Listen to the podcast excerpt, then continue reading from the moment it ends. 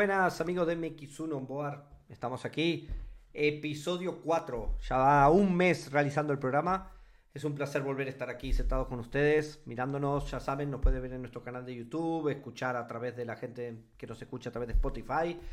Y bueno, un- una semana más con un programa completísimo. Creo que el más completo que hemos hecho hasta ahora. Más de una hora veinte de programa donde podamos, bueno, como siempre, la tertulia con Xavi Francés, donde hemos pasado por el Supercross, por Lugo, por el Campeonato Chino, por el Arena Cross de Inglaterra, diferentes, diferentes temas, lo hemos tocado todo, espero que les guste mucho. También una entrevista, sin duda, una manera diferente que hemos hecho. Hemos ido a ver a Daniela Guillem. En vez de entrevistarla como hacemos siempre online, nos hemos ido a Mequinensa, sede del equipo en Mequitec, para hablar directamente con Daniela después de uno de sus entrenos para que nos cuente un poco las novedades del día a día, cómo entrena, cómo está el cambio de equipo, qué espera de esta semana. La verdad que ha evolucionado mucho como piloto, como persona. Eh, una entrevista que les va a gustar mucho. La ha hecho Xavi, pero hemos ido los dos hasta allí, hasta Mequinensa. Así que sin más, aquí vamos con la entrevista. Espero que les guste y aquí vamos. Muy buenas, estamos aquí en, en Mequinenza, en la provincia de Zaragoza, donde tiene la base el equipo Mequitec Racing y estamos con Daniela Guillén. Daniela, muy buenas, ¿qué tal? ¿Qué tal el entreno? ¿Qué tal? Muy bien. Eh, pues la verdad que eh, estamos preparándonos fuerte para, para, bueno, para este año eh, ir a por todas y con el equipo también muy contenta y estamos a, a tope. Ya tienes 18 años, ya eres mayor de edad, ¿carne de conducir? Bueno, eh, cuando tenga tiempo pues eh, sacaré el carnet, pero sí, sí, ya me falta solo el práctico, así que por algo se empieza.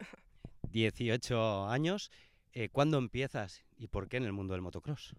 Pues empecé con tres años y bueno, pues eh, un día pues eh, llegó una moto a mi casa por bueno, porque una amiga de mi madre nos regaló una, que éramos tres hermanos y pues la fuimos a probar y pues desde ahí pues me gustó y pues ya a los seis años hice mi primera carrera que la gané y bueno, ya empecé a entrenar con Chevy y, pues hasta ahora. Claro, si empiezas a entrenar ya con, con Chevy, eh, ya te decanta para, para que continúes en el mundo del motocross, pero ¿has probado otras disciplinas o has tenido algunas ganas de probar otras y poder elegir? Bueno, eh, a ver, lo que más me gusta es el motocross, por supuesto, y sí que he probado el enduro y el trial y me gusta también para despejarse un poco, eh, va bien, entonces, pero lo que más me gusta es el motocross. ¿Qué recuerdas de, de tu vida sobre la 85 centímetros cúbicos? Bueno, pues eh, la verdad que con la 85 he estado una buena temporada. Eh, fui a Estados Unidos a correr el Minios. Eh, también he hecho. ¿Lo ganaste? Sí, gané el Minios con chicas, eh, Supercross y Motocross. Y luego también fui a, a Francia al, al Minivert y bueno, al campeonato al cadete se llama. Y también pues gané dos Minivers y, y luego pues bueno, ya último año quedé tercera en el campeonato de España y, y, bueno, he tenido la verdad una buena carrera con la 85 y estoy muy, muy contenta. Con la 85, ¿no? Eh, ¿no se te hacía raro ver un paddock en que la mayoría de boxes siempre está plagado de chicos y te encontrabas tú allí, eh, una chica muy joven y que querías pelear por, por un sueño? Bueno, la verdad que a ver, al final, pues si lo ves desde fuera sí que se veía un poco raro, yo la única chica ahí encima estando delante y luchando por, ganar, pero yo al final me sentía una más con ellos, eh, siempre me han tratado muy bien, eh, fuera como dentro de la pista, entonces eh, por esa parte mmm, no he notado yo mucha diferencia. hay pilotos, chicas y otras deportistas que sí que han notado esa presión de por ser chicas, eh, haber recibido algún insulto, alguna frase malsonante. ¿Eso te ha pasado a ti realmente? Bueno, mmm, siempre pues escapa alguna palabra así fea, pero al final yo creo que no eran los niños, sino eran más los padres que pues incitaban a que pues la frase típica de te ha ganado una niña, pues sí que la he escuchado mil veces. Bueno, que se vayan acostumbrando eh, los chicos o las chicas o quien sea a que el deporte al final se ha globalizado, por suerte, y después de mucho trabajo de, de las féminas eh, podéis estar allí y ya sois una parte muy importante. Después de 85, das el salto ya directamente a MX2. ¿Por qué no pasar por 125? Bueno, eh, hice cinco entrenos con la 125 y bueno, la verdad que mi conducción con la 125 no se acoplaba muy bien y como íbamos a saltar al mundial, al final pues ir con una 125 al mundial ya pierdes esos poquitos caballos que no tiene como la dos y medio y al final pues con el equipo decidimos eh, saltar a la dos y medio y yo creo que hicimos muy bien en, hacerlo porque eh, al final yo creo que mi conducción se acopla más a una cuatro tiempos que una dos tiempos. Eh, hablas de, tu equipo, es el, equipo que, se creó desde, desde Las Lab con, con Gas Gas. Eh, ¿Cómo llega esa oportunidad? Y bueno, ¿la esperabas? ¿Creías que podía llegar ese sueño de hacer el Mundial y tener una estructura que casi también estaba Gabriela Seis Dedos, que fue una de tus mentoras, pero que casi estaba hecho para ti? Bueno, eh, la verdad que no me lo esperaba y bueno, eh, por problemas familiares estuve a punto de dejar las motos eh, gracias a, a Chevy que, que, no lo, que, bueno, que pude seguir y al final pues eh, por circunstancias llegó el ASLAB y, y me ayudó la verdad que mucho y pues gracias a ellos, a Chevy y a la federación pues eh, pudimos hacer este equipo y, y, pues hacer estos tres años de mundial que hemos hecho que la verdad que estamos muy contentos con los resultados. Eh, buscábamos un poquito más pero al final pues circunstancias de la vida no se puede pero eh, estamos muy contentos. Bueno buscábamos un poquito más quiere decir ser campeona del mundo en tu tercera participación en el mundial pero es que delante a quién tenías tenías a Courtney Duncan que es una pura sangre total. ¿qué crees que tiene más ella que tú ahora mismo? Bueno, mm, yo creo que, y este año me he dado cuenta, eh, al final, pues para hacer un mundial y, y estar al 100% tienes que dar tú tu 100%. Y yo creo que, bueno, al, no es una excusa, pero al ser joven yo, pues al final, pues a lo mejor no ponía ese poquito más que me faltaba. Y, y sobre todo, pues la experiencia al final ayuda mucho en una carrera. Y, y es, yo creo eso es lo que me ha faltado a mí eh, estos tres años, pero no quiero decir nada, pero este año pues sí que me estoy poniendo las pilas. Al final estoy trabajando duro porque he visto que, que se puede lograr y, estamos a, a, por ello. A ver, a ver, estaremos todos a la expectativa de ese paso adelante de, de Daniela Guillén. A ver, tenemos en España cuatro carreras del Campeonato de España de Féminas y seis en el Mundial. Diez carreras en total, las que teóricamente tendrías que, que disputar tú aunque las complementes con otras carreras del Campeonato de España de, de MX2 en las categorías élite. ¿No crees que hay pocas carreras para vosotras? Bueno, este año eh, en el Mundial eh, sí que nos han puesto más carreras, eh, entonces pues al final yo creo que eso para mí me, me ayuda porque eh, soy una piloto constante y pues que siempre está ahí y yo creo que sí, al final pues es un poco difícil porque no hay tanto no, no hay tantas ayudas con, con, las chicas entonces pues al final pues una chica que hace el 15 para abajo eh, hacer por ejemplo como los chicos no sé cuántas carreras hacen que hacen un montón pues les cuesta mucho dinero. Entonces pues al final pues mirar un poco para todas las parrillas y, y es así. Pero sí que este año han puesto creo que son siete carreras y, y bueno está bien y bueno el campeonato de España sí que es verdad que faltan un poco de carreras Gabriela, Gabriela Seis Dedos, ha anunciado que, que, se apartaba del mundo de la alta competición. Continuará yendo en moto seguro, entrenando, y la vemos cada día en sus redes sociales, en el, en el gimnasio, preparándose. ¿Qué tal han sido estos años al lado de Gabriela?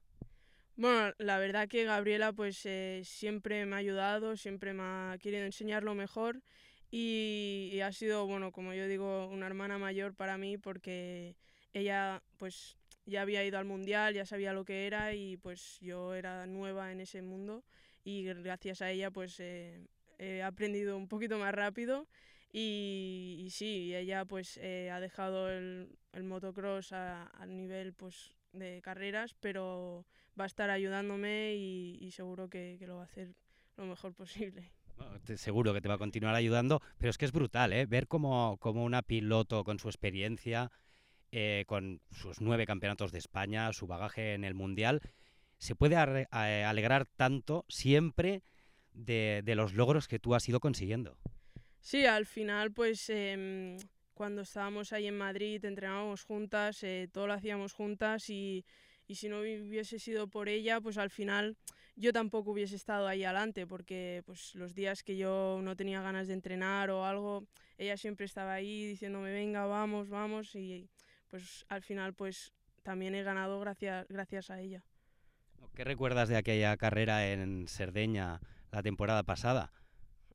Bueno, pues eh, lo que recuerdo es em, en los cronos, por ejemplo, eh, haber hecho la pole en la última vuelta, eso fue impresionante. Nadie del equipo se lo creía y, y luego pues, eh, pues ganar mi primer gran premio encima en la arena, que al final no es nuestro terreno, pues fue alucinante. O sea, yo aún, la verdad, no me creo lo que hice, pero al final pues se pudo, eh, ahí sí que dime 100% y, y pues lo logramos.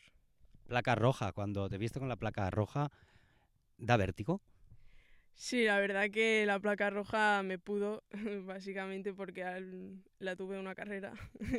Pero bueno, eh, sí, eh, al final pues ir líder en un mundial con las mejores que todas quieren ganar y todas van a por eso, pues es, es mucha presión. Mucha presión. Eh, ¿Es algo que también estás trabajando, el, el aspecto eh, mental?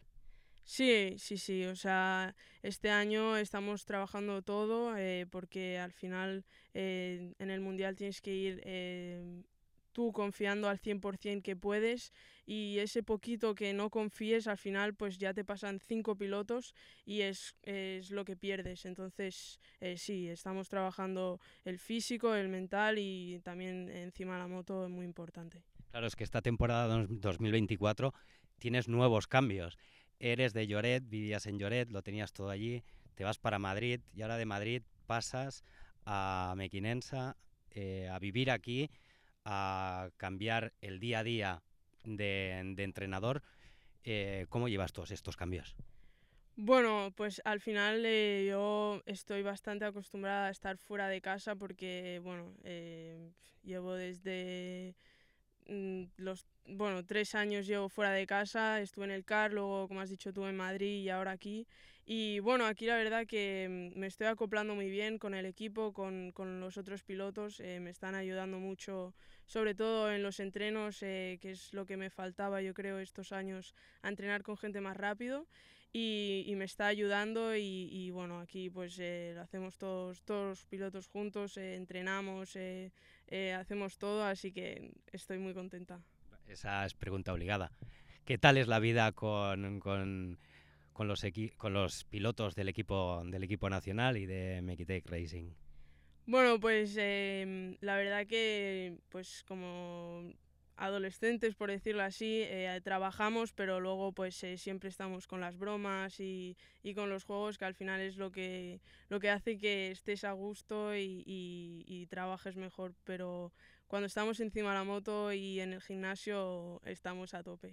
Además tú de Barcelona y tienes a Antonio Gallego Ramos, que ya se ha quedado aquí, aunque esté en el equipo de Usbarna España, y luego tienes a Salvi Pérez, que es murciano, y a el andaluz eh, Francisco García Ocaña, a Fran Carbonero. ¿Alguna anécdota?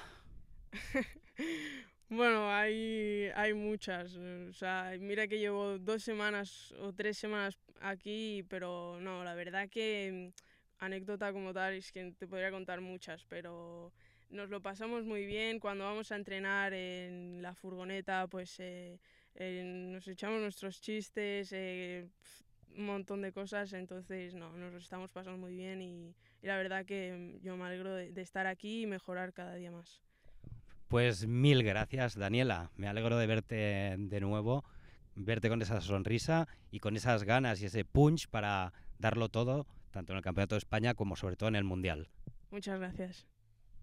Y aquí lo dejamos con Daniela Guillén, la clara aspirante al Campeonato del Mundo de MX Femenino 2024. Muy buenas, Xavi.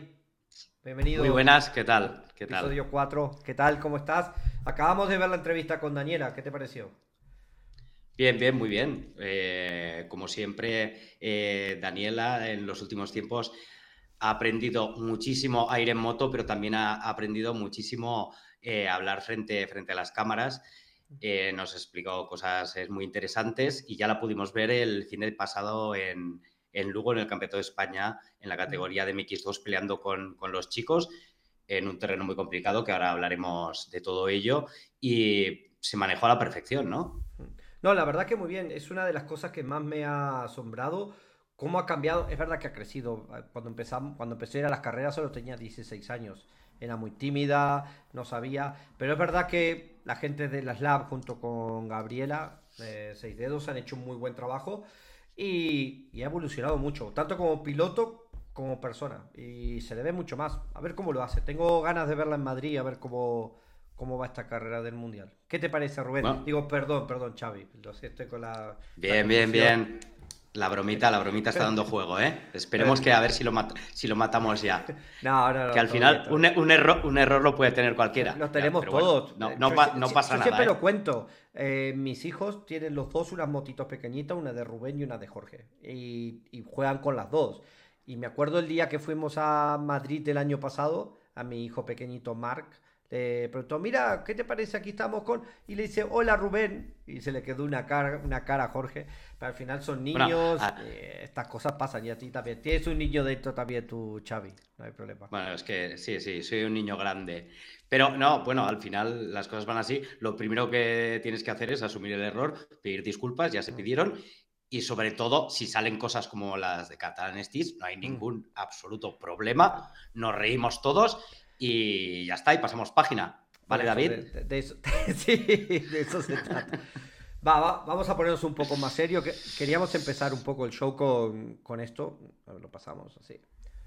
Para... Con la sonrisa del paddock. Sí. Con la, auténtica sonrisa del paddock. Esa sí que es la auténtica sonrisa del paddock. Y ah. esperemos muy pronto que, que, vuelva a brillar ahí en su, en su cara esa sonrisa. Porque Antonio Gallego Ramos ahora mismo sí que está en, la peor de las, carreras, pero esperemos que, igual que se subió al podio el año pasado, aquel domingo de Ramos en, Calatayud, en su primer podio del Campeonato de España de MX2, eh, tire para adelante. Eh, será un proceso muy, muy largo, eh, pero entre todos, a ver si le, podemos dar aliento y que, salga, porque tuvo una, fea caída.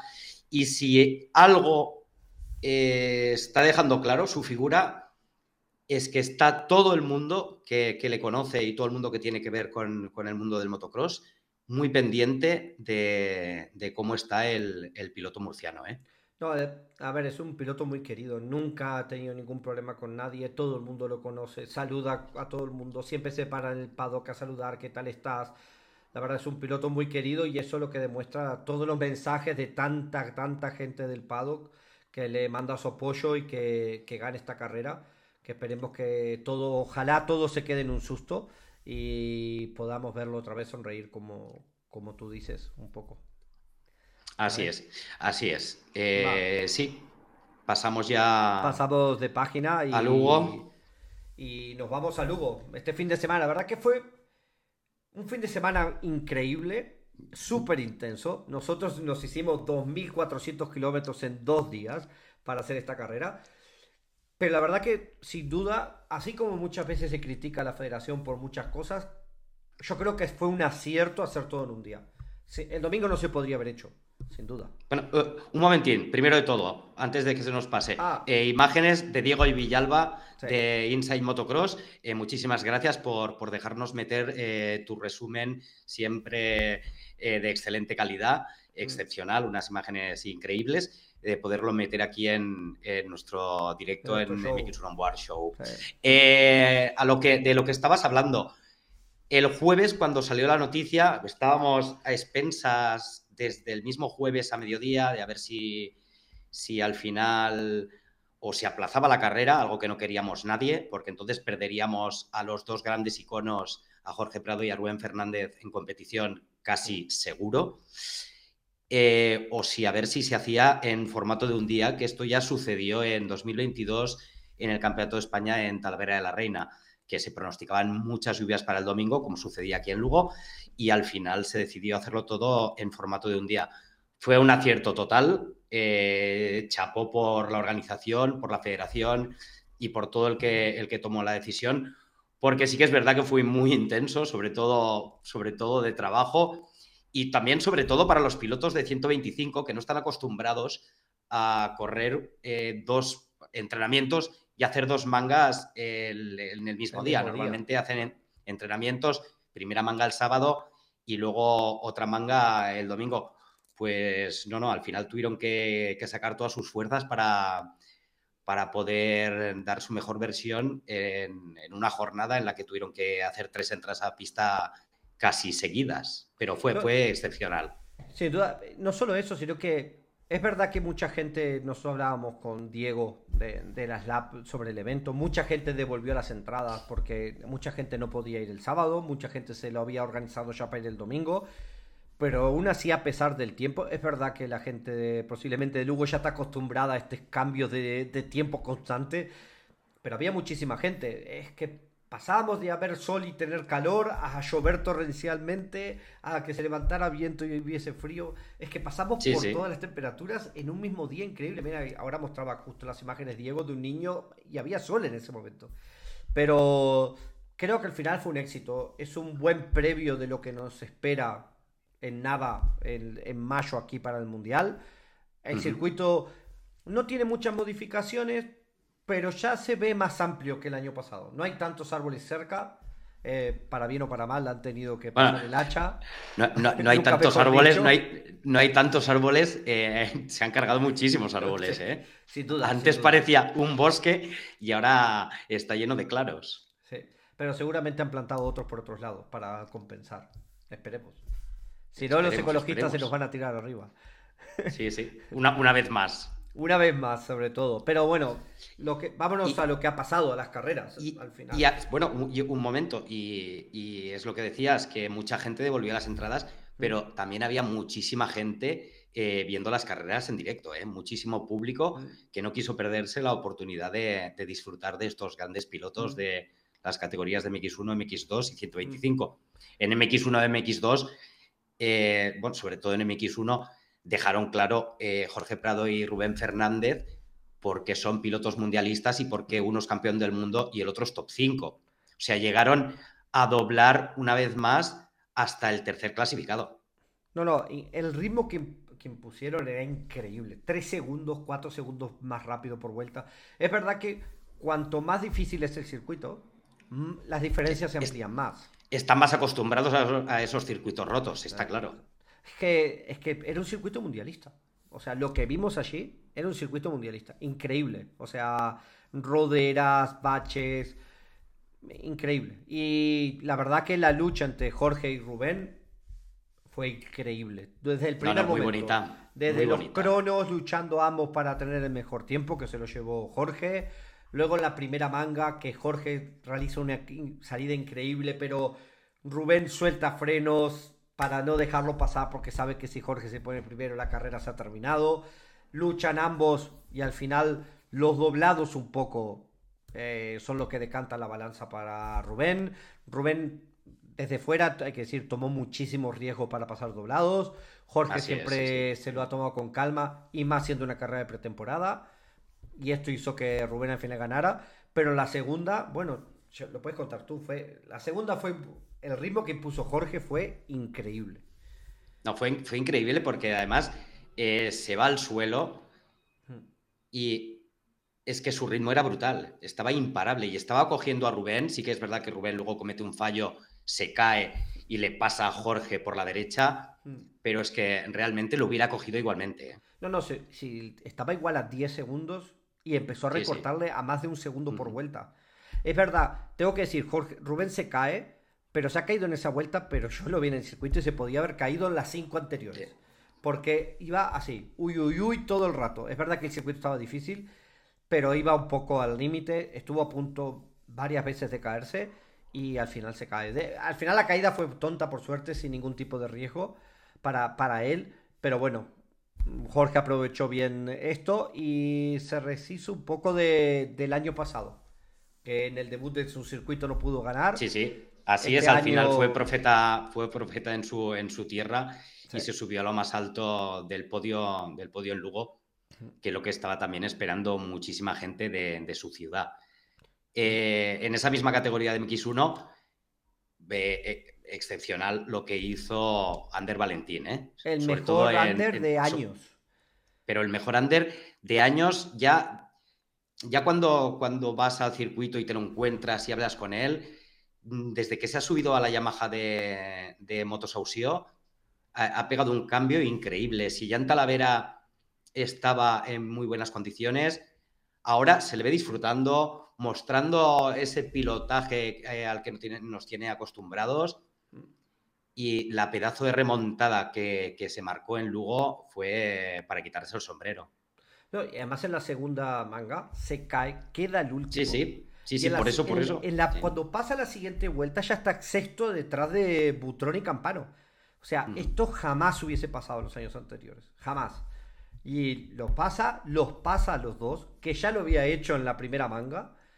Y luchar con los otros dos, Rubén y Jorge, era imposible, ni aunque no se hubiese caído. Pero bueno, si no hubiesen estado los dos monstruos estos, hubiese ganado. Hubiese ganado. No, eh, eh, al, final, al final lo que nos estábamos encontrando en, las dos categorías grandes mm. es que había dos carreras. Había una carrera eh, entre los pilotos mundialistas y luego estaban los que realmente se van a jugar el título por el Campeonato de España. Mm. Al final, el que sale mejor parado de todo ello es José Antonio Butrón, porque se va con la placa roja. Después de haberse metido en el podio en Talavera, esta vez no lo consigue, pero, pero sale líder. Sale líder, pero, pero los, en la clasificación general provisional, eh, por el momento, ya han pasado dos carreras y tenemos a, los pilotos que van a estar ahí luchando, mm. los tenemos a todos muy cerca. Y bueno, eh, Carlos Campano es. Campano que sigue sufriendo. Ahí estamos, sí, sí. Campano eh, todavía dice que le, ha dado, le han dado una vuelta total a, su Yamaha, que, están mostrando, o sea, haciendo, trabajando muchísimo para que sea lo más competitiva posible, pero que de momento no lo estamos, no lo estamos viendo en los resultados de carrera. Es increíble cómo cambia de pretemporada a lo que son las carreras, porque yo me acuerdo haber estado en Sevilla y habremos hablado de esto en, el primer programa cuando apenas había empezado, y que él decía que era la mejor moto que había conducido nunca. Así es. Y, ahora llega y es que no encuentra una puesta a punto que le, que le permita luchar de, de, tú a tú. Porque es verdad que ha estado. Hubo un momento que Butrón se cae en la primera manga y se pega Carlos a él y van rodando pero al fin no puede seguir el ritmo, no les puede seguir el ritmo y esto se nota.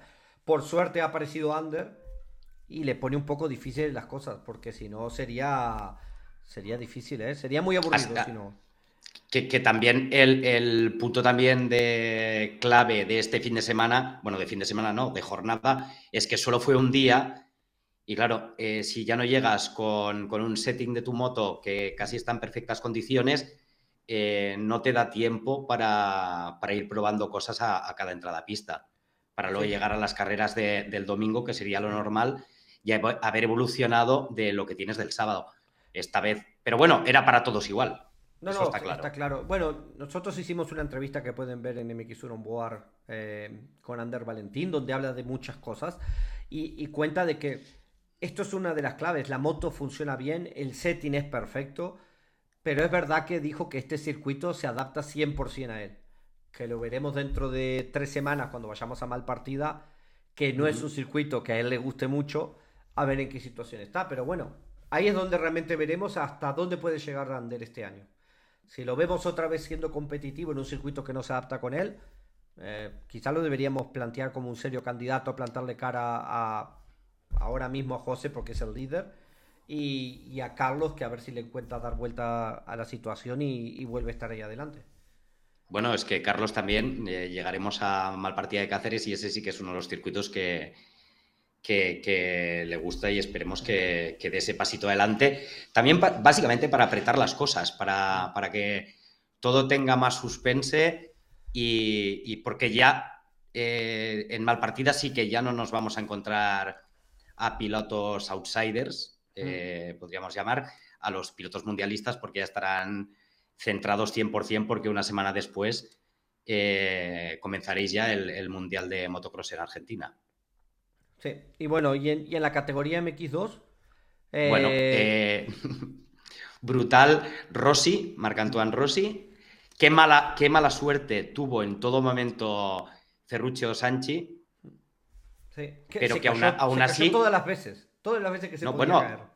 Y, la, y en, la primera manga eh, se, queda, atrapado en la salida, queda último. Eh, luego sufre una caída antes de pasar la línea de, de shot en la, en la segunda manga, pero aún así sube al podio.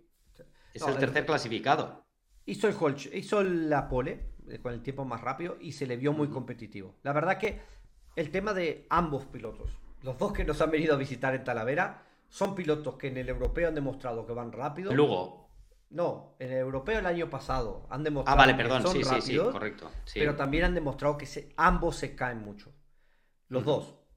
Y veremos a ver. Son muy este jóvenes también, ¿eh? Sí. Veremos este año, ya están con MX2, Mundial, ya no deja de ser europeo, los dos con motos oficiales.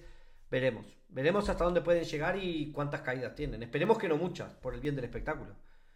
Bueno, y el, esperemos que no muchas, son muy jóvenes, tienen mucho margen de mejora, van con una Moto Factory, lo tienen todo alrededor a, a su favor y seriamente pueden ser candidatos al título, no lo sé, porque hay muchísimos pilotos que, están, los, está Lucas Coenen, está Kaide Wolf y hay otros que, Adamo, esos... No nos olvidemos. Adamo, Adamo, Adamo, eh, que esos sí que son realmente candidatos al título.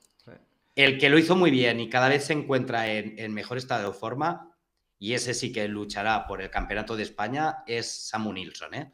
Sí, a ver, lo que tiene, el año pasado ya lo vimos, Nilsson en este circuito, que fue el que se lesionó, en la primera manga antes de lesionarse ya se mostró que era muy rápido, plantándole cara a, todos los pilotos extranjeros también. Y en la carrera, la primera que hubo, me acuerdo, en eh, Monte Aragón. también le plantó cara.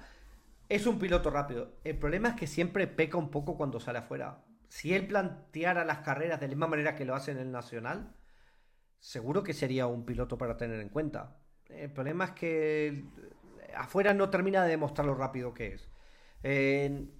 Yo estuve hablando con David de Carly y lo nombró, diciendo que, la verdad que lo veía muy, muy, muy fuerte, que iba muy bien, que ya lo había visto en el pasado y que veía que iba bien.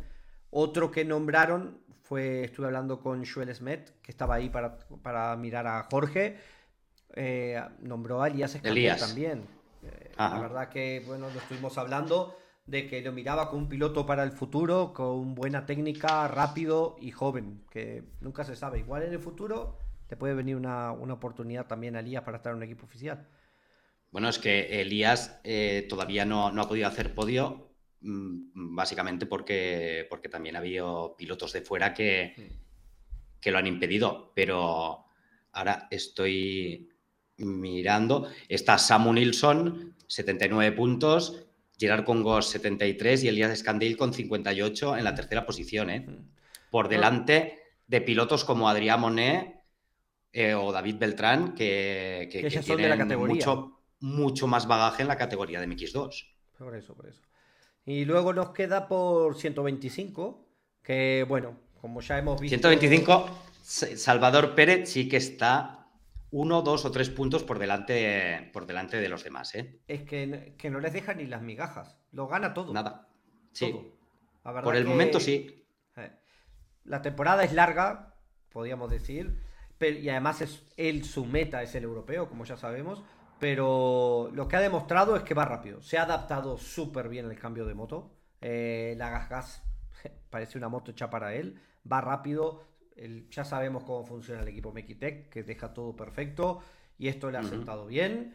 Y ahí, ahí están los resultados al final. El, eh, al final, eh, lo que queremos que, es que en España este tipo de pilotos eh, se salgan y lo hagan muy bien, perfecto, mm. pero queremos que cuando vayan fuera también puedan, puedan dar ese paso adelante y afrontar las carreras con, miras a unos posibles podiums o a estar en el top 5. ¿Tú cómo ves a, Salvi?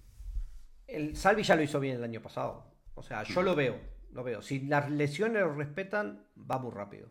Eh, es verdad que en los últimos años es que el equipo de la federación se hizo para apoyar a los jóvenes para dar el salto luego a otro equipo. Pero es verdad que veníamos muy mal acostumbrados del primer año, cuando estaba eh, Braceras, Farrés, haciendo podios casi cada carrera. Eh, claro, en ese punto siempre esperábamos que fuera así. Y hay que ser realistas. Es muy difícil en un europeo con tanto nivel hacer podio cada carrera. Eh, pasamos por un bache complicado donde no hubo resultados. Pero bueno, ahora parece que con Salvi la cosa vuelve a estar bien. Salvi, a ver, también está Prat, también está Salvador, o sea, sí, sí, sí. hay otros pilotos, pero a priori el que tiene el peso de hacer estos resultados es, Salvi. Bueno, y al final este equipo Mekitech Racing, que sí que es el equipo que lleva a pilotos del, equipo de la federación que los lleva al Campeonato de España, eh, también se, se muestran cautos y reciben órdenes entre comillas, de, la federación, en este caso supongo que de Paco Rico, de, por ejemplo, eh, Carbonero, eh, Fran Carbonero, que este fin de semana no estuvo en Lugo, era porque tenía una pequeña lesión en el tobillo y más vale ser cautos e intentar llegar eh, al 120% cuando empiece el europeo de dos y medio, ¿no? Sí, en Madrid, que no queda tanto, al final son 26 días lo que queda. sí, sí. Y al final la meta de esta gente y de todos ellos es el europeo. Es verdad que el nacional lo quieren ganar, pero la meta sigue siendo el europeo. Los de 125 no estarán hasta Cerdeña, creo que será la primera para ellos, porque en, Madrid solo están las féminas y el europeo de 250. Pero bueno, eh, yo creo que este año disfrutaremos con el equipo de la federación. Veremos los resultados. Pero a ver, hablando de 125, no me quiero olvidar de Enzo Bádenas. Primer eh, podio. Eh, Enzo Badenas, primer podio en, el Campeonato de España de, 125. es un chaval que viene con, mucha fuerza y este fin de semana, bueno, lo, celebró antes de, subirse al podio, muy contento. Hizo segundo detrás de casi un inalcanzable Salvi, Salvi Pérez, en la primera manga y noveno por una, por una caída en la segunda. Eh, es un chaval muy rápido el valenciano. Sí, la verdad, esperemos que, muy bien lo, hizo muy bien. Y es lo que decimos, en un terreno en el que se tienen que curtir para luego lo que se van a encontrar cuando vayan a, los campeonatos de Europa. Sí, sí, sí. La, verdad que, Hubo otro, yo no me, no me sé el nombre, el piloto del 122, que corre con el equipo de, de KTM, que ha hecho segundo en la segunda manga. ¿Sabes de quién hablo? Segunda manga de 125. Es que lo, he nombrado en internet eh, ayer justo. Es que no tengo los resultados. ¿Tú tienes los resultados ahí delante? Sí, claro. Y si no los busco, eso es fácil, ¿eh, Juan Pablo? es que justo ayer alguien publicó en redes sociales. No nos olvidemos de este chico que ha hecho segundo. 122 con el equipo de Namura. Vamos a ello. Vamos a ello. A ver. Esto es el directo. ¿eh? Eh, ah, vale, sí, sí, perdona, perdona, perdona. Eh, Valentino Vázquez. Ahí va.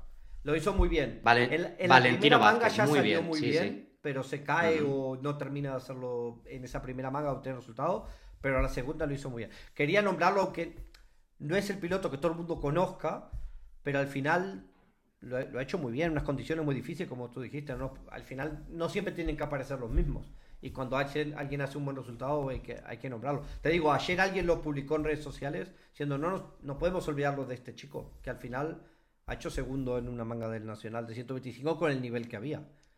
Con el nivel que había, con el terreno que había. No, no, Valentino Vázquez eh, realmente realizó una gran manga. Y son, son este tipo de carreras donde también salen los pilotazos, ¿no? Tienes que también tener mucha suerte, no, no es su caso, pero, que, pero también eh, tienes que tener mucha suerte para, mantenerte encima de la moto. Es lo que me, decía Butrón antes de la, de la primera manga. Mm. Eh, al final lo que hay que hacer es casi supervivencia para, en esas condiciones de lluvias torrenciales a mitad de manga y tal y como estaba el circuito, no caerte, ser cauto y ir sumando puntos porque, como bien sabemos, los campeonatos son muy largos. Y, no, y además ahí no lo vas a ganar, pero lo puedes perder. Correcto, sí, sí. Una caída, una lesión y se acaba. O sea, hay, que tener... Es cuánto estás dispuesto a arriesgar sin caerte al final. Y, la línea cuando el circuito es tan difícil es tan... De un lado al otro pasa tan poco que, que es difícil, es difícil. Pero bueno, antes de irnos del Nacional, que hemos hecho un buen resumen de lo que pasó, otra cosa que ha salido en redes sociales esta, esta semana, te lo voy a, te voy a te voy a meter el pantallazo y tú me a ver. a ver qué es. Esto es lo que Hombre.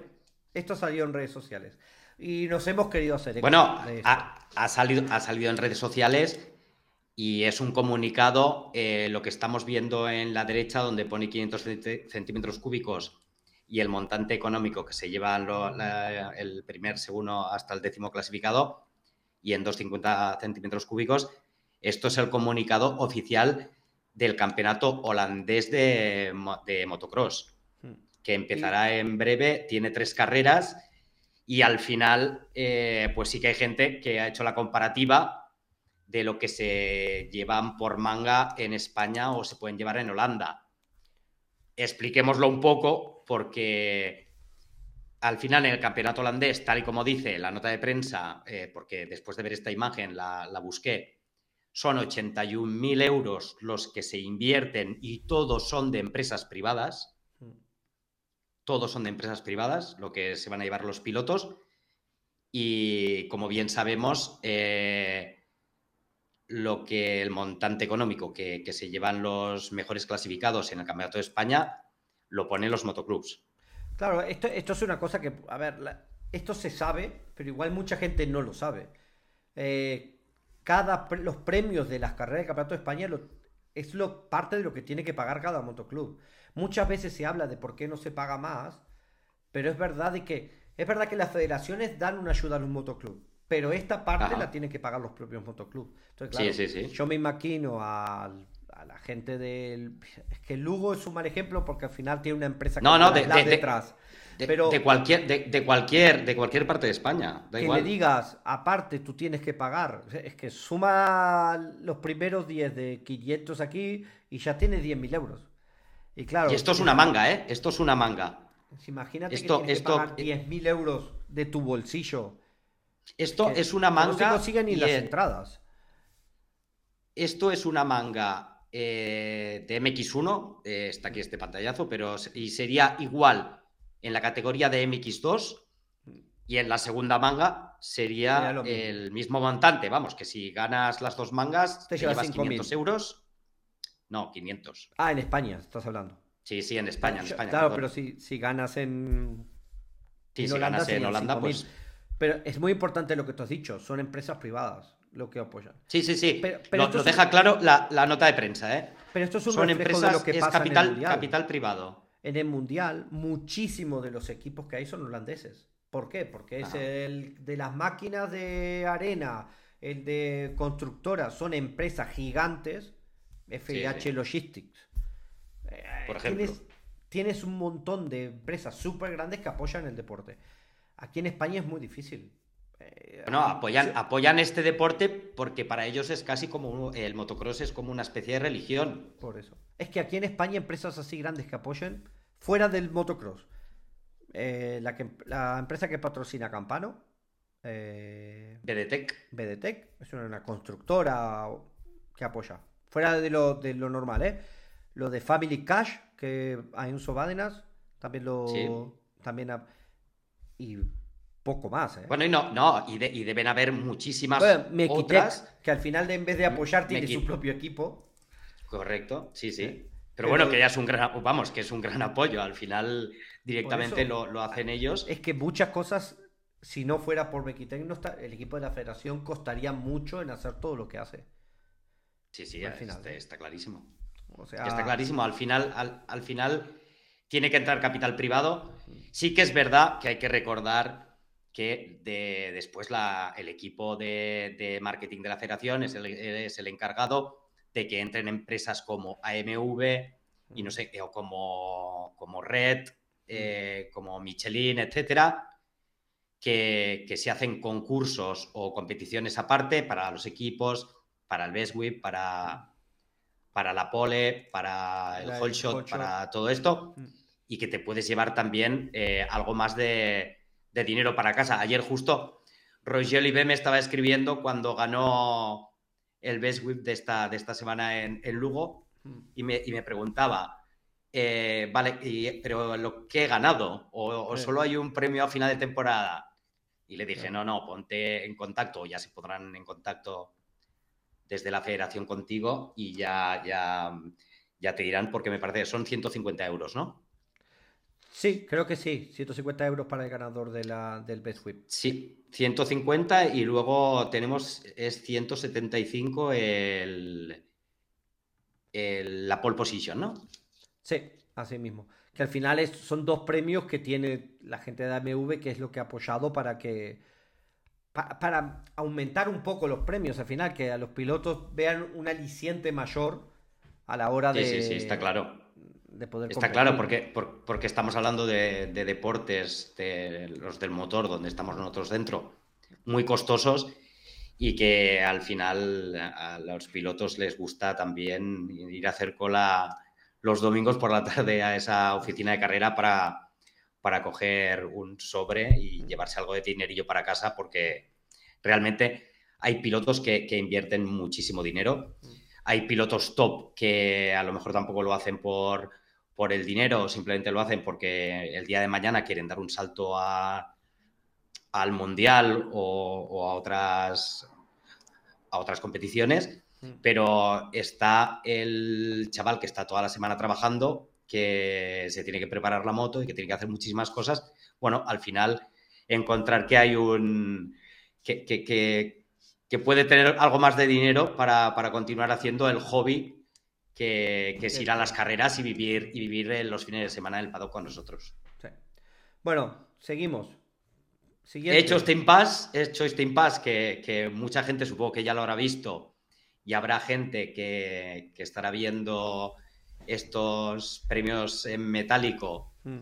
y se estarán quedando alucinados, pero bueno, es lo que hay. Son países diferentes, son culturas diferentes y aquí tiran más otros deportes, es así de fácil. Bueno, hemos, querido pasar por ahí porque al final es lo que se habla en las redes. Y si se habla en las redes, es bueno comentarlo porque si la gente lo habla, también tiene que aparecer en el MX1 World Show, ¿no?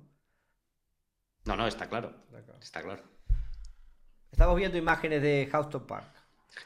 Podríamos decir la penúltima carrera internacional de antes que empiece el mundial. La última será la semana que viene en Francia.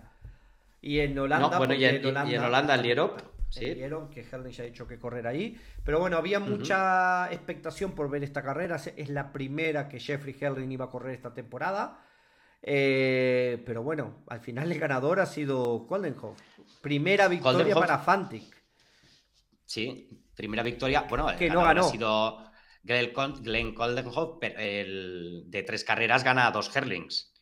Sí, pero lo que es en la carrera, que eran las dos primeras. En MX1. Hace 2-2 y, logra la victoria, aunque no haya ganado. Pero bueno, siempre es bueno ver que al final es una moto bastante competitiva, que está ahí. Pero también se ha podido ver que todos esos rumores sobre Herlings no está al 100% claro, claro. es que ¿eh? eso hace un par de semanas estábamos, cuando Herlings estaba entrenando aquí y luego se fue a, entrenar a Italia. Eh. Había rumores, había muchísimos rumores mm. de que de, que de Bullet, el, piloto holandés, no podía estar, o sea, no estaba al 100%. No estaba al 100% y por eso iba demorando cada vez más eh, su puesta en escena en competición. Mm. Ha dejado claro que en Houston Park que rápido está, porque además delante a quien tenía. Bueno, es que estaban todos. Febre logra ganar la primera manga, es verdad, y en la segunda tiene un problema mecánico en la moto. Febre estará ahí, sin duda. Será otro de los rivales a tener en cuenta. Pero bueno, eh, está claro de que Geyser ha demostrado que en las carreras que ha hecho va muy rápido. Hellnis ha, demostrado que puede ser que para Argentina ya llegue a, estar a 100% a punto. Eh, Prado está ahí. Prado. Prado nos, lo dejó claro. Nos dejó eh, claro aquí. La, de Lugo va a ser la única carrera que haga de pretemporada y nos queda clarísimo. Pero bueno, ha hecho cuatro Supercross como pretemporada.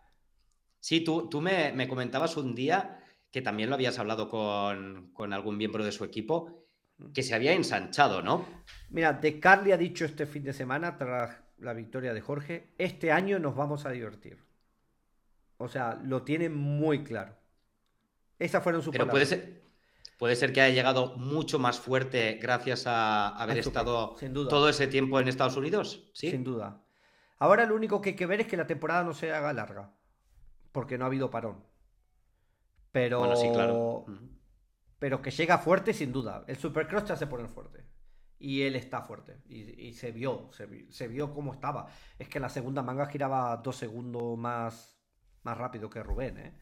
Sí, sí, está claro. Es verdad que eh, igual no es el. eh, no tiraban al máximo. Puede, puede dar mil excusas. La realidad es el tiempo, ¿eh?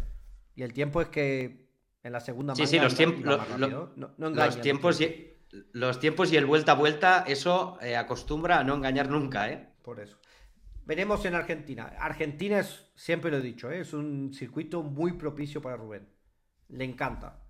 Por lo tanto, Bueno, puede pasar de que o sea- el año pasado ganó. Su primera y única victoria en el Mundial llegó en Argentina. Veremos y ahora. placa roja.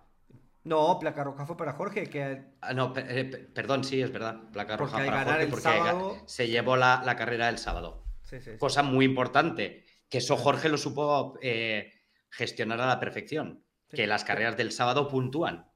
Pero es verdad que una vez la gente siempre decía solo ganas porque ha ganado los sábados. Hicieron la prueba de restar todos los puntos del sábado y seguía siendo campeón, ¿eh? Al final. Sí, sí, no, sin duda, sin duda. Sí, sin duda. El- Pero bueno. Al final, bueno, y en, en MX2, eh, Adamo, Adamo, el campeón sí. del mundo de, de MX2, en Houston eh, volvió a arrasar. Sí, tam- tampoco lo hemos visto mucho. En Italia no estuvo muy fino en las carreras que corrió. Tanto es que Oliver ha quedado delante de él y a Oliver sí, sí que se Sí. le ha visto rápido. Pero aquí ha hecho como. Falta menos para empezar el año y se van poniendo más a punto.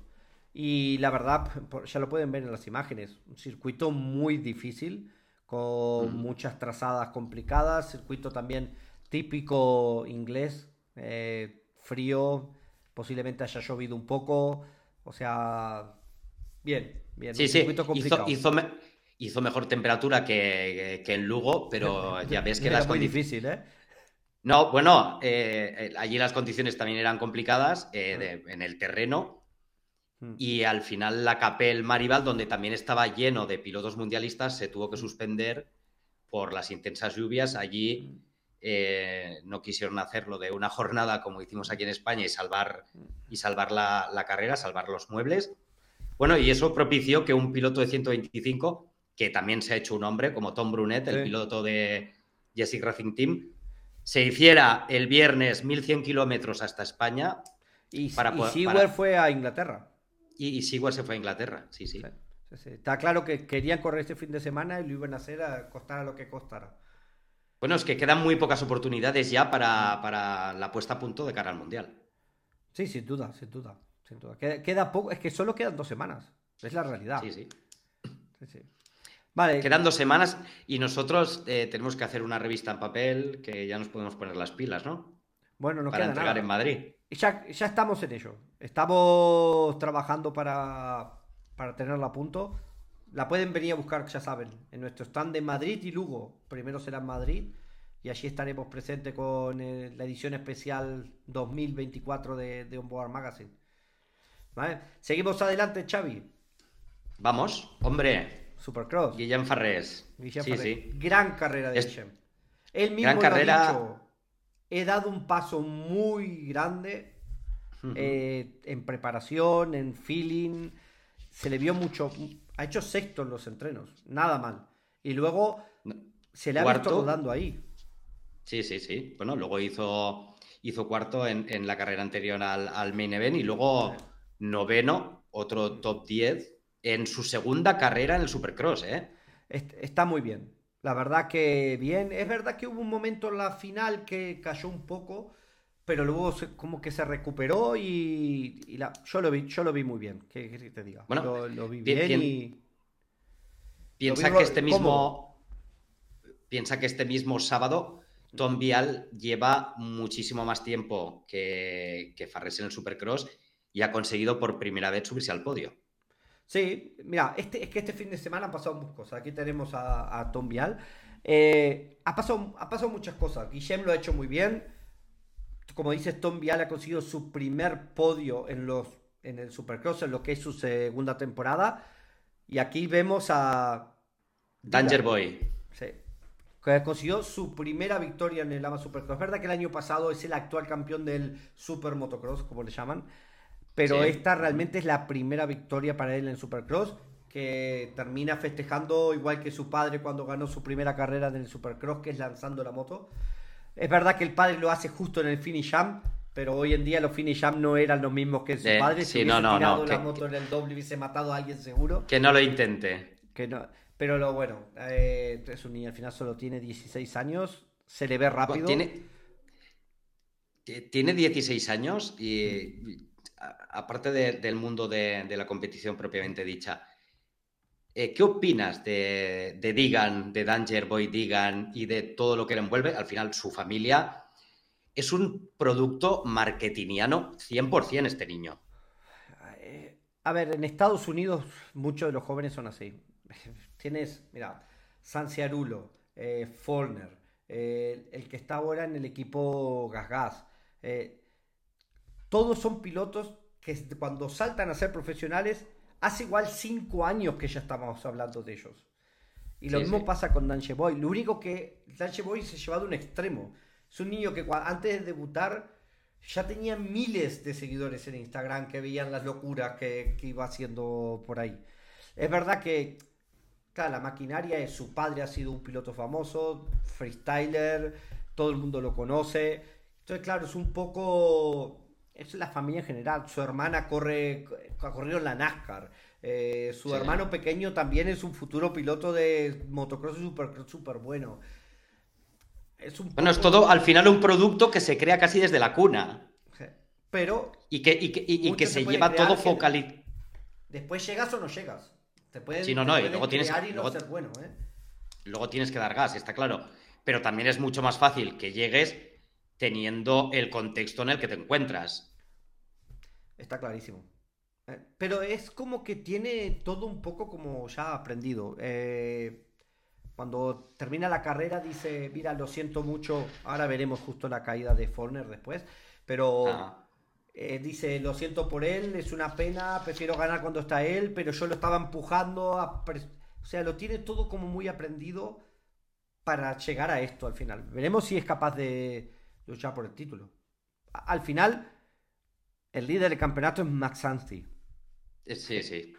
Un y Anstey, conocido que ha hecho podio y sexto y líder del campeonato. Y qué bien, qué bien le fue a Max. Max que, hace años corría el, Mundial de Motocross, qué bien le fue el irse a Estados Unidos, ¿eh? Bueno, él es, él ha vivido muchos años en Estados Unidos. Ya de pequeño estaba en Estados Unidos, luego viene al Mundial, luego estando en el Mundial hacía ya pruebas en Estados Unidos, luego vuelve otra vez a fijo al Mundial y al final se da el cambio. El año pasado corre el Mundial de Supercross. Al final va haciendo todo y se le ve. Está súper motivado, eh, con ganas y se ven los resultados al final. Al final es esto es un tipo que también ha, tenido que, sufrir mucho lesiones, lesión de mm. espalda, mm. complicado, pero totalmente recuperado está ahí, ¿eh? Y como dices, líder. Líder. Ha sido papá hace un año, año y algo, y está súper centrado y míralo, líder. Nunca había sido líder del Supercross, está claro. Y bueno, veremos. Es verdad que tiene que luchar contra los jóvenes, a ver cómo... A ver si puede luchar contra A ver cómo se desenvuelve. Eh, pero bueno, este el palo, el palo de Forner. Momentos del fin de semana, ¿eh? Sin duda. Sí, sí. Sin duda. Eh, ha pasado cada año esto. Sí, es un piloto que se cae muchísimo y cada una de las lecciones que tiene, ¿cuál es más grave? Claro, claro, es que se fractura, se fractura las vértebras L3, L4, parece que no tiene que pasar por cirugía, pero explícanos que tú tienes novedades y sabes por qué podría haber pasado esa, caída. Mira, antes de hacer el programa hablábamos un poco con Santiago, que es nuestro compañero que escribe las crónicas del Supercross, y, nos comentó de que ha saltado la noticia de que han comentado de que dos vueltas antes de, que se cayera, eh, que usa lentillas para correr, perdió una de las lentillas y no veía del todo bien. Eh, parece que puede haber sido una de las causas. Está claro que se queda un poco corto en el salto y al final es que el palo, el palo es impresionante. Cae contra el cemento. ¿eh? Pero hay que contar que hace un par de años Cooper Webb tuvo una caída muy similar. Que, mm. que, cae así contra el, contra el cemento, yo me acuerdo también. Pero parece un muñeco. Otra de las cosas que hay que hablar es tiene dos vértebras rotas y se lo llevan caminando. Y están dando. Sí, sí, se lo llevan andando. O sea, siempre se ha criticado mucho los protocolos en Estados Unidos. Eh, se habló en su momento con Fonseca, que también lo sacaron de cualquier manera. Con Brian, Moreau, otro mm. que lo dijo que lo subieron de cualquier manera. Y al final, cuando alguien tiene una vértebra rota, hay que tener un cuidado, una totarlo con cariño, da igual si se saca bandera roja. En este caso lo tenía más fácil, estaba en el suelo a mano de derecha, no molestaba estaba nada. Fuera. Y aún así es collarín y vámonos. Eh, ojalá, ojalá queden nada, pero, pero a veces eh, estas cosas, los protocolos son bastante criticados allí en Estados Unidos en este, en este sentido. ¿eh? Pero bueno, ya lo ven, la caída increíble y, bueno, seguimos con el, con el Supercross. Y nos ponemos aquí. Y nos vamos ahora a las a la categoría máxima. Con la victoria de Cooper Webb. Cooper Webb. que ha hecho. Se ha aprovechado de la situación. De otro piloto que se cae cada fin de semana. Que a pesar de ser muy rápido, Lawrence lo ha vuelto a hacer. Sí, se cae. Y se ha vuelto a caer. Él mismo al terminar la carrera, el campeonato del cual sigue líder, a pesar de todo, eh, ha comentado, he cometido un error de balance en la moto que cae arriba de las pacas que hay al costado, no pierde mucho, se pega detrás de Cooper otra vez, de Webb, y aún así, este Freezy que estaba por ahí. Sí, sí. Bueno, el, tipo más querido. Siempre está metido por medio, no se sabe por qué, pero. El, el tipo más querido en redes sociales. Le toca la rueda trasera y al final también se cae. Y de faltando dos vueltas, estar ganando y siendo super líder a terminar cuarto. En un fin de semana que donde en el principio de la carrera todos los aspirantes al título se habían caído. Roxen se, había caído, Tomax se había caído, Anderson se había caído, Malcolm Stewart se había caído. Todos se habían caído al principio. El único que no era Webb que al final fue que se, terminó llevando la victoria. Victoria que se lleva a Webb con un toma que ha hecho el la mejor carrera desde de esta temporada. Desde el puesto 13-14 que estaba. No todo el mundo apuntaba a que Tomac pudiera estar ahí, ¿eh? Es que ha implementado, es que no me acuerdo el término que le han dicho. Hay un término que siempre llaman a Tomac cuando pone velocidad crucero. Y, fue así. O sea, empezó a girar muchísimo. Había cuando Lawrence iba primero, giraba un segundo y medio más rápido que él en cierto momento. Hay que decir que nosotros, este fin de semana, cuando volvíamos de Lugo, que teníamos los mil kilómetros de carretera. Claro, es que un momento, un momento. Veníamos escuchando la carrera, no, no viendo porque iba conduciendo. No voy a explicar cómo viste las carreras, porque a lo mejor nos meten presos. No, yo iba escuchando. Bueno, tú ibas durmiendo al lado y yo iba escuchando la carrera. Después, de, seis, después de 600 kilómetros previos, ¿eh? Sí, sí, está claro. Vale, vale. Pero bueno, yo lo que hice fue escuchar la carrera en directo, que al final fueron tres horas para amenizar el viaje, que fuera más ameno. Y a la mañana siguiente, cuando levanté, la volví a repetir otra vez. Y ahí fue cuando pude ponerle eh, vista y ver lo que había escuchado.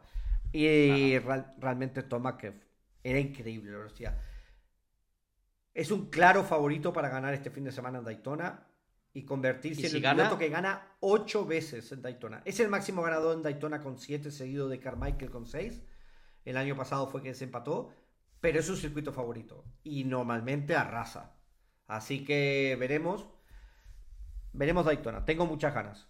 Muchas ganas. Ahora, ahora, ahora que, que, se va a Daytona el, este fin de semana que viene, también hay que recordar, eh, por primera vez también, Guillem Farrés se enfrentará a eh, dos carreras consecutivas y al final tendrá que enlazar cuatro fines de semana corriendo. Eso también hay que ver cómo gestiona el catalán eh, todas esas carreras. ¿eh? No, no, a ver, ahora le toca el momento de apretar. Ya no es una carrera fin de semana libre, ahora es el momento de la verdad. Veremos, veremos. Y además tengo ganas dentro de nada llega la carrera, si no me equivoco, quizás es Daytona, ahora no me lo sé bien, pero corren las dos costas juntas y y será un buen monero para saber dónde está, porque ahí estarán todos los gallos juntos eh, luchando y veremos. Veremos cómo queda aquí. Sin olvidarnos aquí en la foto, Plessinger, otro podio para el tercero. Ajá. Otro que ¿Cómo está el cowboy, eh? Increíble. Su mejor año, sin duda, ¿eh? Sí, sí. Bueno, el año que salió campeón en 250, pero en la 450. No, no, en 4 y medio. es, su año, sin duda. Sexton, que también estuvo, terminó quinto, hay que tener en cuenta que viene de una lesión de la mano que viene intentando recuperarse sin entrenar mucho, pero intentando no perder suficientes puntos. Y bueno, al final ha perdido algunos con Lawrence, pero muy poco, porque al final cuarto, quinto no, no, ha, sido, no ha sido tan mal. ¿Y este, cómo ves a Roxen? Roxen ha tenido mala suerte que se ha caído con, con Stewart, eh, pero se le ve rápido, ¿eh? se le ve motivado, ya lo vimos la, semana pasada, bueno, hace dos cuando ganó. Eh, está ahí.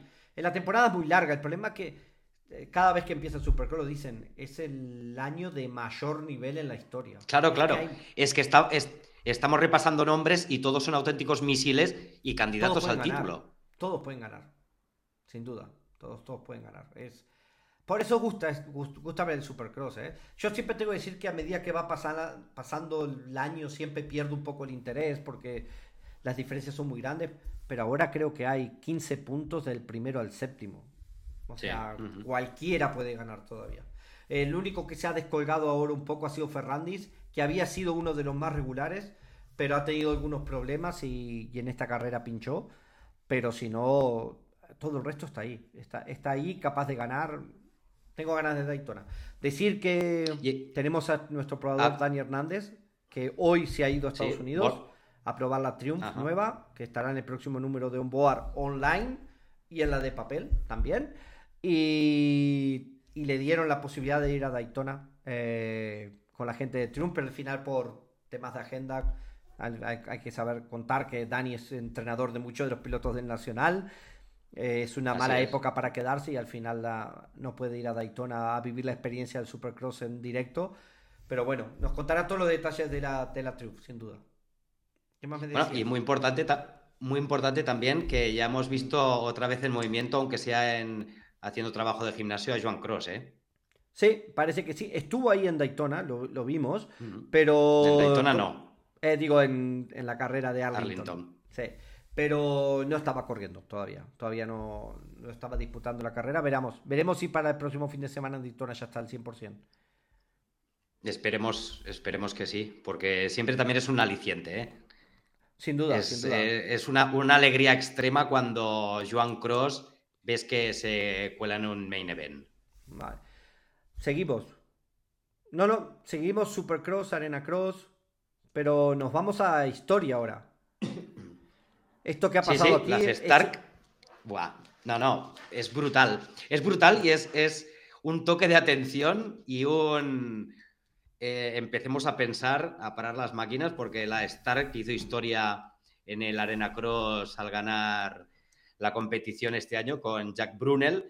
Mm. Estuvo en el podio también con la Stark Jorge Zaragoza. Mm. Excelente, pero bueno, o continúan con una competición solo para las eléctricas o las de combustión se ponen las pilas y las marcas empiezan a tomar determinaciones como como lo que nos explicabas la semana pasada, ¿no? Em, esto es buenísimo para Stark, pero es malísimo para Stark. Esa es mi opinión. Para Stark es genial porque ha conseguido su primer gran logro, que es ganar una competición oficial. Pero esto demuestra a las otras marcas que, no le van a dejar competir. O sea. Claro, claro, es que al final las, van, a, van a vetar a Stark. La, van a vetar. Ya, ya, ya se habla de que la van a vetar en alguna competición es que al final serán todas. Es que le van poniendo palos en las ruedas para que no pueda correr. Esta es la realidad. estoy contento por ellos. Al final se les ve felices, han invertido muchísimo dinero, tiempo, desarrollo para lograr esto. Eh, también es verdad que yo creo que la moto todavía no está preparada para correr una manga de motocross. Al final la arena cross son 10, 15 minutos. Esto lo aguanta. Una manga de motocross en un circuito como el de Lugo, Barro. No lo veo tan claro. Bueno, y si no sería, y si no, no sería más fácil para vetarlas, se dice que en vez de las mangas de X minutos más dos vueltas, se hacen X minutos más 10 minutos más dos vueltas y se acaba la tontería. le, van agregando cosas diferentes, claro. Claro, claro, le van agregando cosas y la batería al final eléctrica de estas motos no, no, va a poder tirar para adelante. Mm. Eh, además de, este, de esta victoria histórica en, en, Supercross, en el Arena Cross de, de, Gran Bretaña, también se acabó el campeonato indio de, de Supercross. Sí, también. al final Matt Moss fue el ganador en cuatro y medio y Red Taylor en SX2. Ahí teníamos a un español, a un pupilo, a un piloto que entrena a Iker Larrañaga, que es Alex Laseras, que en esta última carrera hizo, ofreció su mejor versión y acabó en la décima posición para acabar en la décima posición final del, campeonato. Mm. Eh, también los indios se están poniendo las pilas y al tanto, porque ese sí que es un, mercado muy creciente. ¿eh? Mm, la verdad que sí, a ver, es un... Supuestamente han pagado muchísimo dinero los pilotos para que fueran. O sea, se quieren abrir camino, tratar de, de abrirse un mercado, llevar que los pilotos los conozcan y hacer un campeonato fuerte. Veremos, veremos en el futuro a dónde nos lleva sin duda. Bueno, al final los pilotos se eligieron en una subasta al más puro estilo NBA. Sí, sí, sí. Y hemos tenido la suerte de que ha habido un español ahí. A ver si cuando vuelva le podemos hacer una entrevista y contar un poco la experiencia de correr allí. Sí, sí, perfecto, porque nos ha fallado un poco la comunicación, mm. pero el propio Alex me lo decía que solo tenía wifi en el hotel, que era muy complicado, tal, y ya le dije, no te preocupes, eh, te iremos siguiendo por la página web de la competición iremos sacando noticias tuyas, pero cuando vengas eh, nos sentamos y hablamos y nos explicas sobre todo tu experiencia, porque es un tipo muy joven, ¿eh? Y un tipo muy joven que en España estaría, en España o en Europa, eh, de normal estaría corriendo sobre una 125, pero al, ser drafteado por un equipo del, del, campeonato indio de Supercross, tuvo que subir a la categoría de, X, de SX2, a la 2,5. Bueno, complicado. Todo experiencia. Una experiencia más para él y seguro que lo hará mejor piloto. Sí, sí, está claro. Eh, seguramente lo veremos en mal, partida de Cáceres. Sí, posiblemente. Ya estará en casa. Sí, sí, sí. Último tema. Under the lights. Espera, que se me, ha, corrido un poco el vídeo. Un segundo. La ponemos en lugar. Aquí. Jorge Prado, Under, the, lights. Documental que pueden ver pues, en muchas plataformas. En Red Bull, en YouTube, en Dazón en español. Lo tienen, si quieren verlo, sin duda que lo pueden ver. Aquí está. Presente toda la historia de cómo ha ido la preparación y las cuatro carreras de Jorge Prado allí en, Estados Unidos. No se lo pierdan. Bueno, el, eh, este vídeo ya lo habíamos compartido nosotros porque estaba en, Red Bull Televisión, lo habíamos compartido en mx1onboard.com. Eh, lo presentaron en el Santiago Bernabéu, también muy importante el impacto de Jorge Prado eh, en un entorno en el que no todo el mundo conoce el motocross y el supercross y presentaron el documental de Dazón, que allí sí que lo podéis encontrar en castellano. Y dejó aquella frase en, sus redes sociales, Jorge, de que, bueno, yo ya voy plantando los primeros pinitos para, para poder traer un supercross a, España y al Santiago Bernabéu. ¿Qué te parece? Complicado. A día de hoy es complicado. Eh, es verdad que cuando fue mundial podía haber sido esto. Pero bueno, soñar. Bueno, era, era, más normal. tampoco se suponía que iba a haber la Super Bowl y la Super Bowl no en la NFL y el año que viene estar en el Santiago Bernabéu. Sí, sí, sí. O sea, todo puede pasar. Todo es posible. Así que, ojalá podamos soñar de tener una carrera de Supercross en España y como ya la hubo en Sevilla hace unos años que yo estuve presente, y, y por qué no con Jorge Prado ganando en el Supercross. Pero es eso, que antes era, antes era más natural porque al final era un campeonato del mundo el Supercross. Ahora mismo es un campeonato americano 100%. Sí, totalmente, totalmente. Desde que se, se desvinculó de la FIM, de, simplemente el, el Lama Supercross es Lama Supercross americano. Pero bueno, que este tipo de, de proposiciones de pilotos como el campeón del mundo de MXGP, eso es lo que también les gusta a los americanos, ¿eh? Sí, sin duda. Les gusta. Todas estas cosas les encanta. Ahora hay que hacerlo realidad.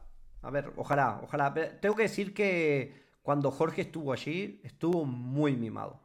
Era para la gente del Supercross tener a Jorge allí, lo sacaban todo el rato, les hacían entrevistas en todo momento, lo pasaban poniendo en las pantallas. Era una superestrella allí y lo nombraban más que a los propios pilotos. Jorge muchas veces comparó y, y criticó un poco el mundial, pero también era porque estaba en la nube de que en la cual lo tenían en el Supercross. O sea, todo el rato hablaban bien de él. Y entonces, claro, sí, claro. lo, hacían sentir muy bien. Campeón del mundo, le daban todo lo que tenía. Es que vemos imágenes, torta de cumpleaños, que era Es una que estrella. a- al final son ligas, entre comillas, rivales, aunque sean dos disciplinas totalmente diferentes, pero claro, si le puede virlar el campeonato americano al campeón del mundo de, de MXGP y se lo llevan al Supercross, sin duda, sin duda, eh, ya lo hablamos, aunque solo sea con gente que se coge el videopass de, de Supercross Live. Mm. No, no, sin duda, sin duda. Eh, para el Supercross es un gran movimiento. Más que nada porque en la historia cercana no hay muchos campeones del mundo que hayan dado este cambio. O sea, entonces vale la pena. Antes de irnos y Va- hablando del Mundial de Supercross y campeones del mundo, tengo una, una noticia para dar. A ver, Ayer se publicó en un periódico de Castilla-La Mancha de casi Sí, sí. seguridad habrá una tercera prueba del Mundial de Motocross en España. En Cosar en septiembre. En Ciudad Real, sí, sí. Pero bueno, MXGP no lo ha Eh, hecho oficial. Pero no, en el no. periódico ya sale de que las conversaciones están muy avanzadas y que sería en septiembre donde se disputaría esta tercera prueba del Mundial en España. Ya es histórico tener dos, imagínate tener tres. Bueno, ya si tenemos tres, eh, bueno, puede ser eh, brutal para, para Campeonato todos. de España, pero con pilotos del Mundial. Pero también te quiero decir una cosa. Eh, tres, a, a lo mejor hay tres en 2024. ¿Puede ser que en 2025 no tengamos ninguna? Ahí lo dejo. Vamos a aprovecharla, vamos a aprovechar que las dos que Sí, tenemos no, no, seguro más una tercera. Va- vamos a aprovechar ahora, pero. Yo creo que ejemplo, puede la de pasar- Lugo no será. O sea, todo depende de lo que no, haga sí, sí. Si todo Prado dependerá de lo que haga Jorge. sí. Si Jorge se va, veo difícil que toda la gente de Lugo se ponga de acuerdo para hacer un mundial en Lugo cuando su principal piloto no está. Es lo que pienso. Madrid podía estar perfectamente porque al final mm, Madrid es la capital de España y viene Jorge campeón del mundo, pero también está Rubén.